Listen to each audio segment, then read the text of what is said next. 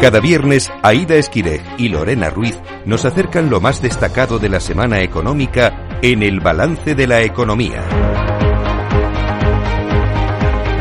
Lorena Ruiz, buenas noches. Buenas Pues noches. como cada viernes, efectivamente, vamos a hacer repaso de los titulares económicos de toda esta semana. La inflación ha subido nueve décimas en el mes de septiembre y se sitúa en el 3,5% según el dato adelantado del INE. Se trata de su valor más alto desde el pasado mes de abril, que es consecuencia de la subida de los carburantes y de la electricidad. Y por su parte, la inflación subyacente ha descendido tres décimas, hasta el 3 5,8%, y se sitúa en una tasa que es de 2,3 puntos superior a la del IPC en general, siendo esta la más baja desde junio de 2022. Esta inflación ha hecho que la cesta de la compra se haya encarecido un 14,1% en el último año, según el último informe de la OCU.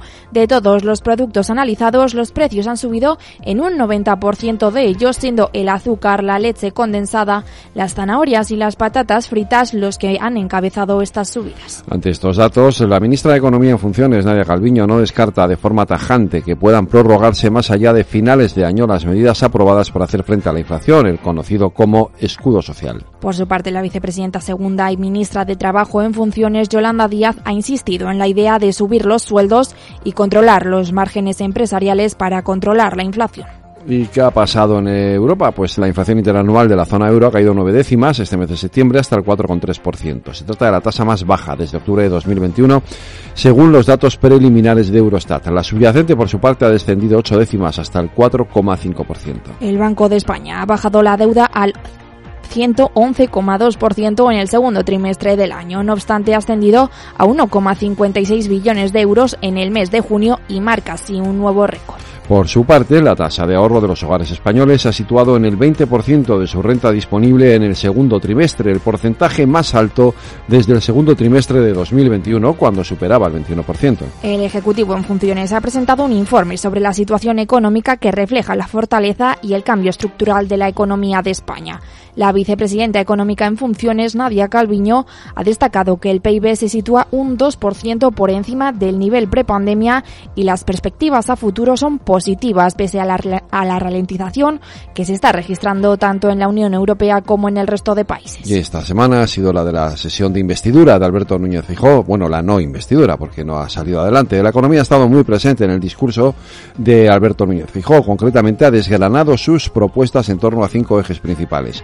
Un pacto de Estado por el saneamiento de la economía, otro por las familias, otro para apuntalar el estado del bienestar, otro por el agua y un quinto pacto de Estado territorial. Ha propuesto también rebajas fiscales selectivas para el rural, el empleo, el emprendimiento y la inversión empresarial y en digitalización y transición ecológica. Y hoy en el balance de la economía nos detenemos en la historia monetaria. Para ello entrevistamos a Ignacio Moncada, autor del libro La Odisea del Dinero.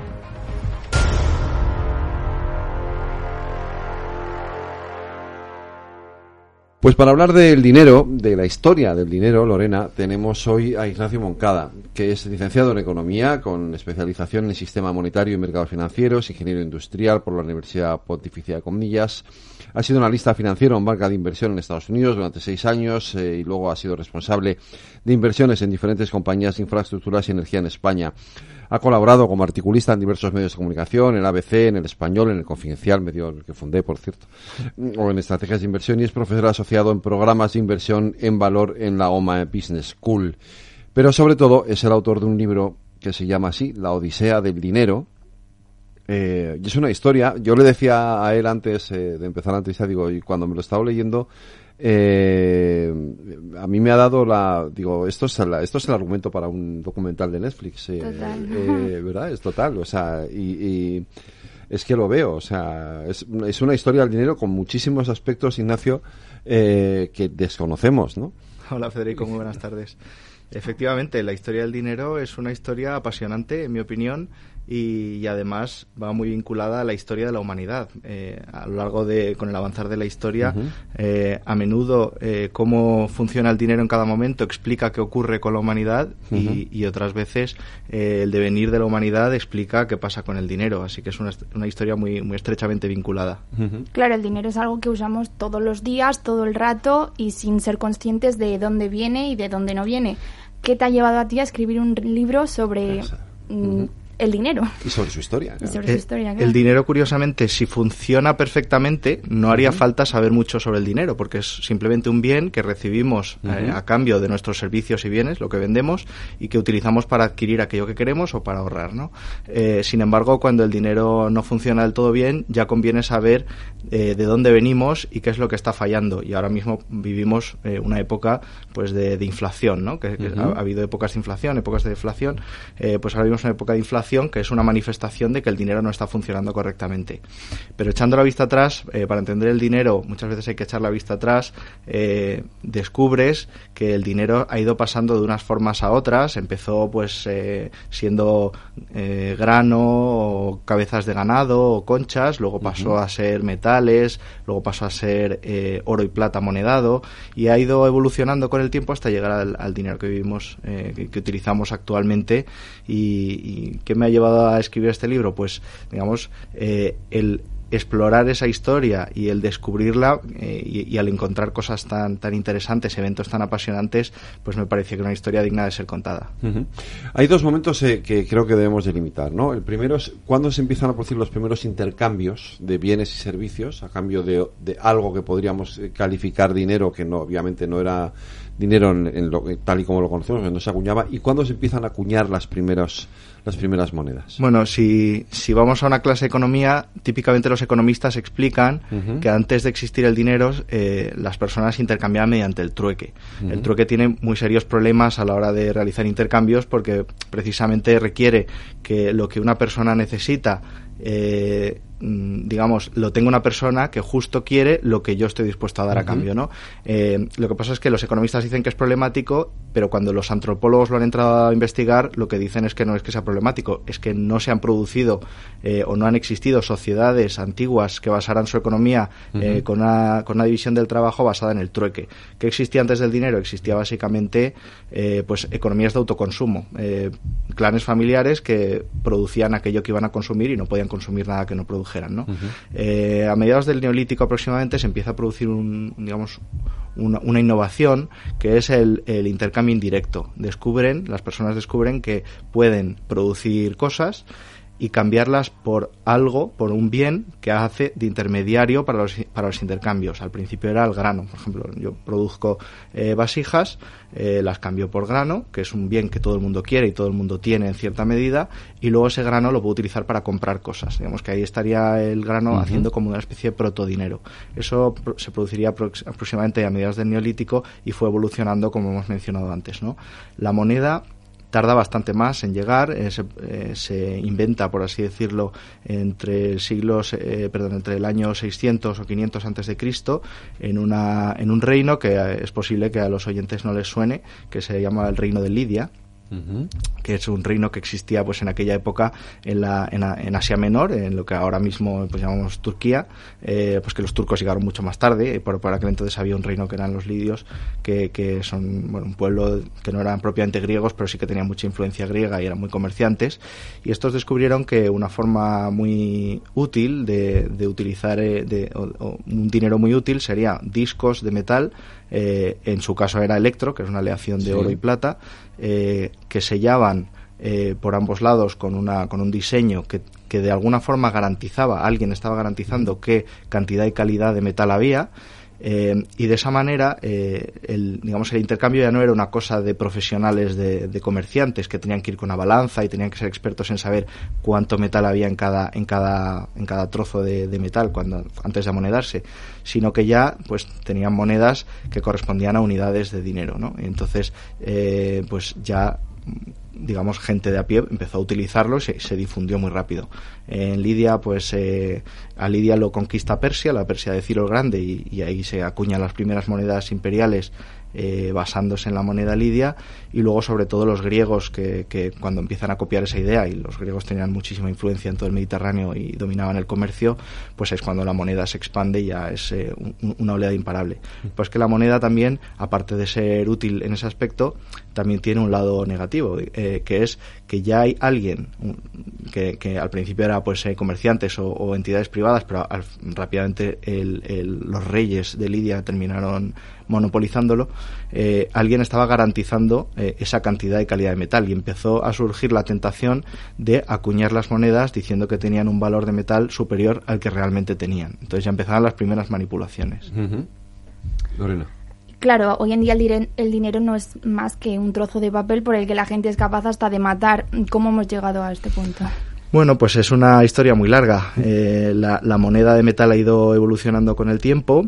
Eh, y en un momento, bueno, eh, desde las primeras civilizaciones ya existía una, una entidad que, se, que o, los primeros bancos, que realmente eran templos, ¿no? En la antigua Sumeria, y la banca también ha ido, ha ido evolucionando y, y, se ha ido convirtiendo también en gestora de pagos y cobros. Eh, llegó un momento en que, eh, por ejemplo, el famoso patrón oro inglés, realmente oro se intercambiaba poco, eran sobre todo billetes y, uh -huh. y depósitos en bancos, ¿no?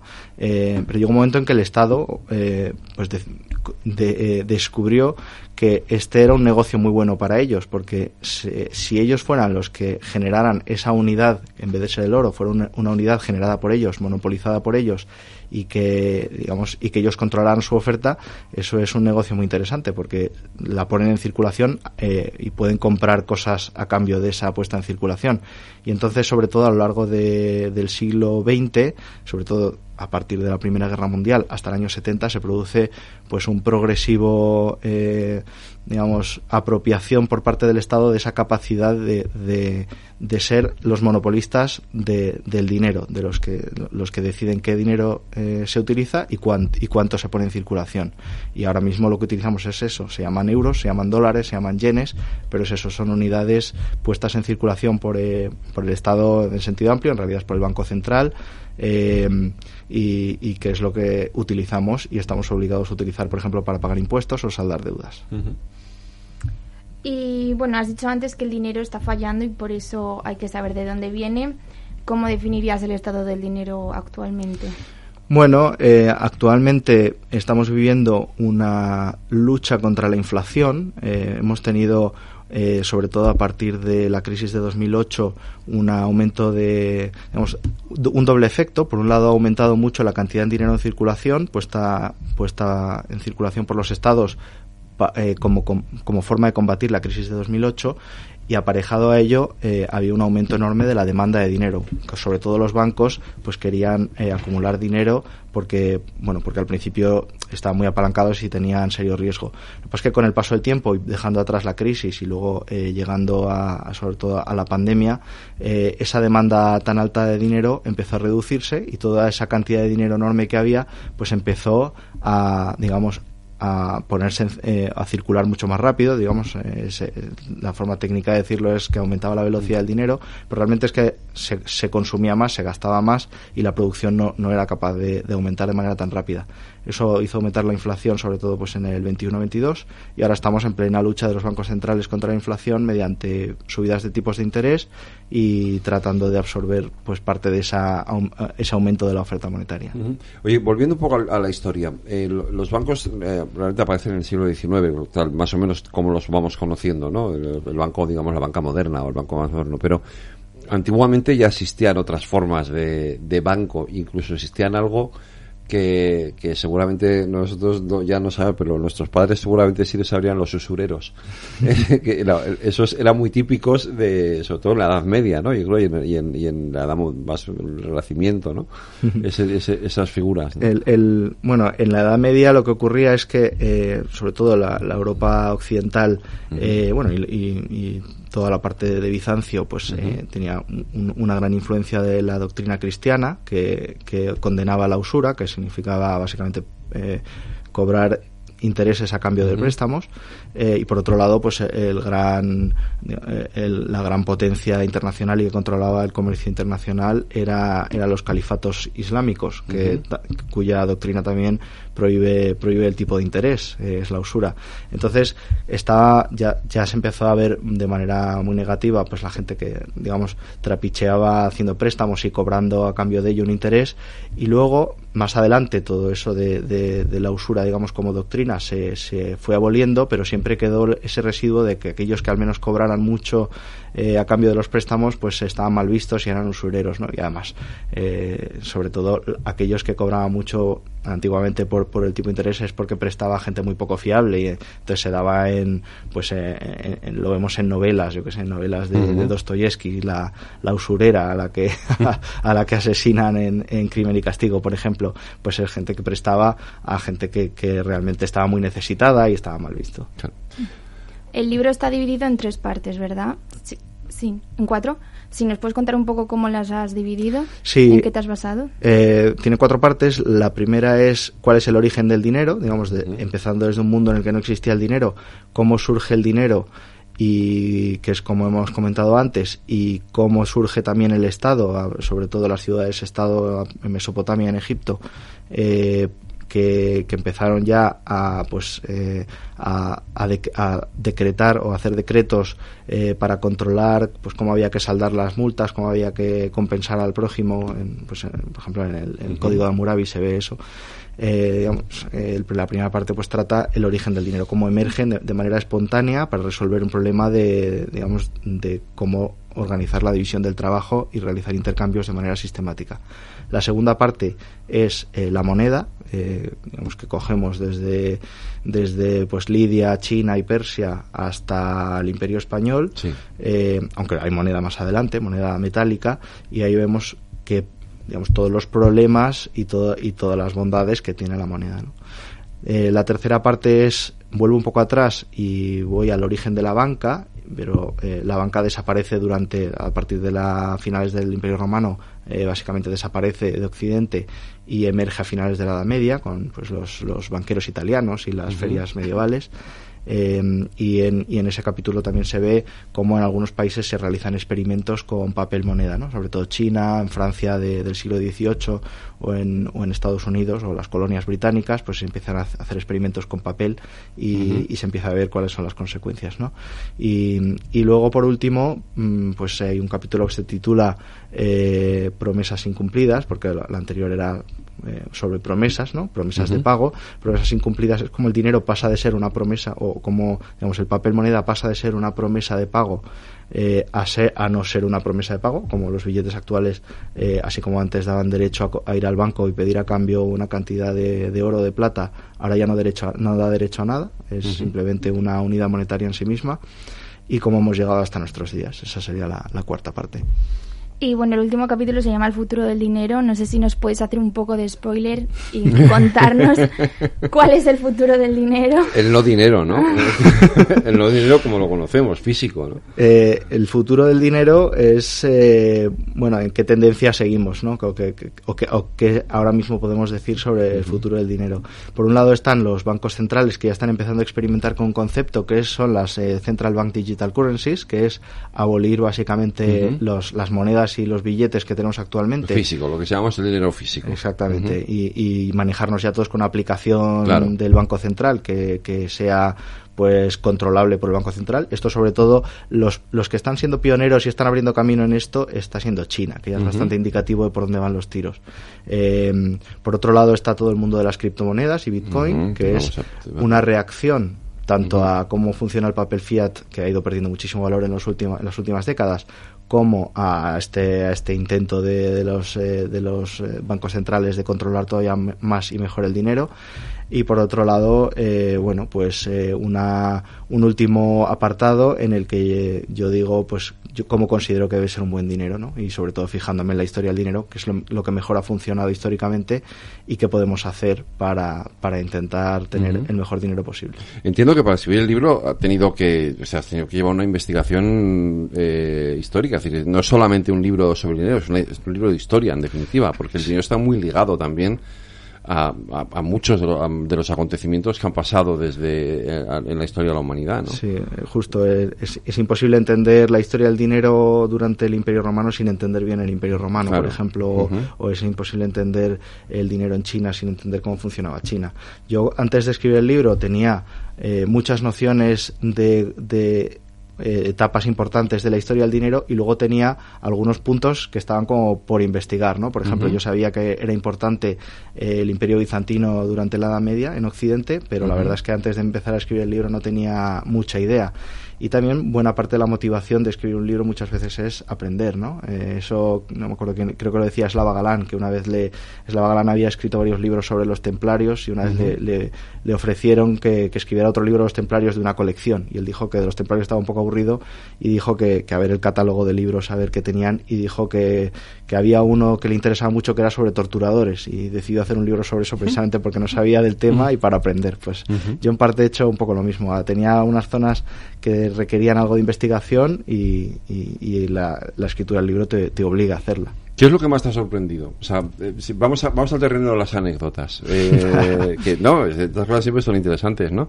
¿Qué es lo que más te ha llamado la atención? ¿O, alguna anécdota, algún hecho que digas, oh, esto no lo sabías y me estado curioso?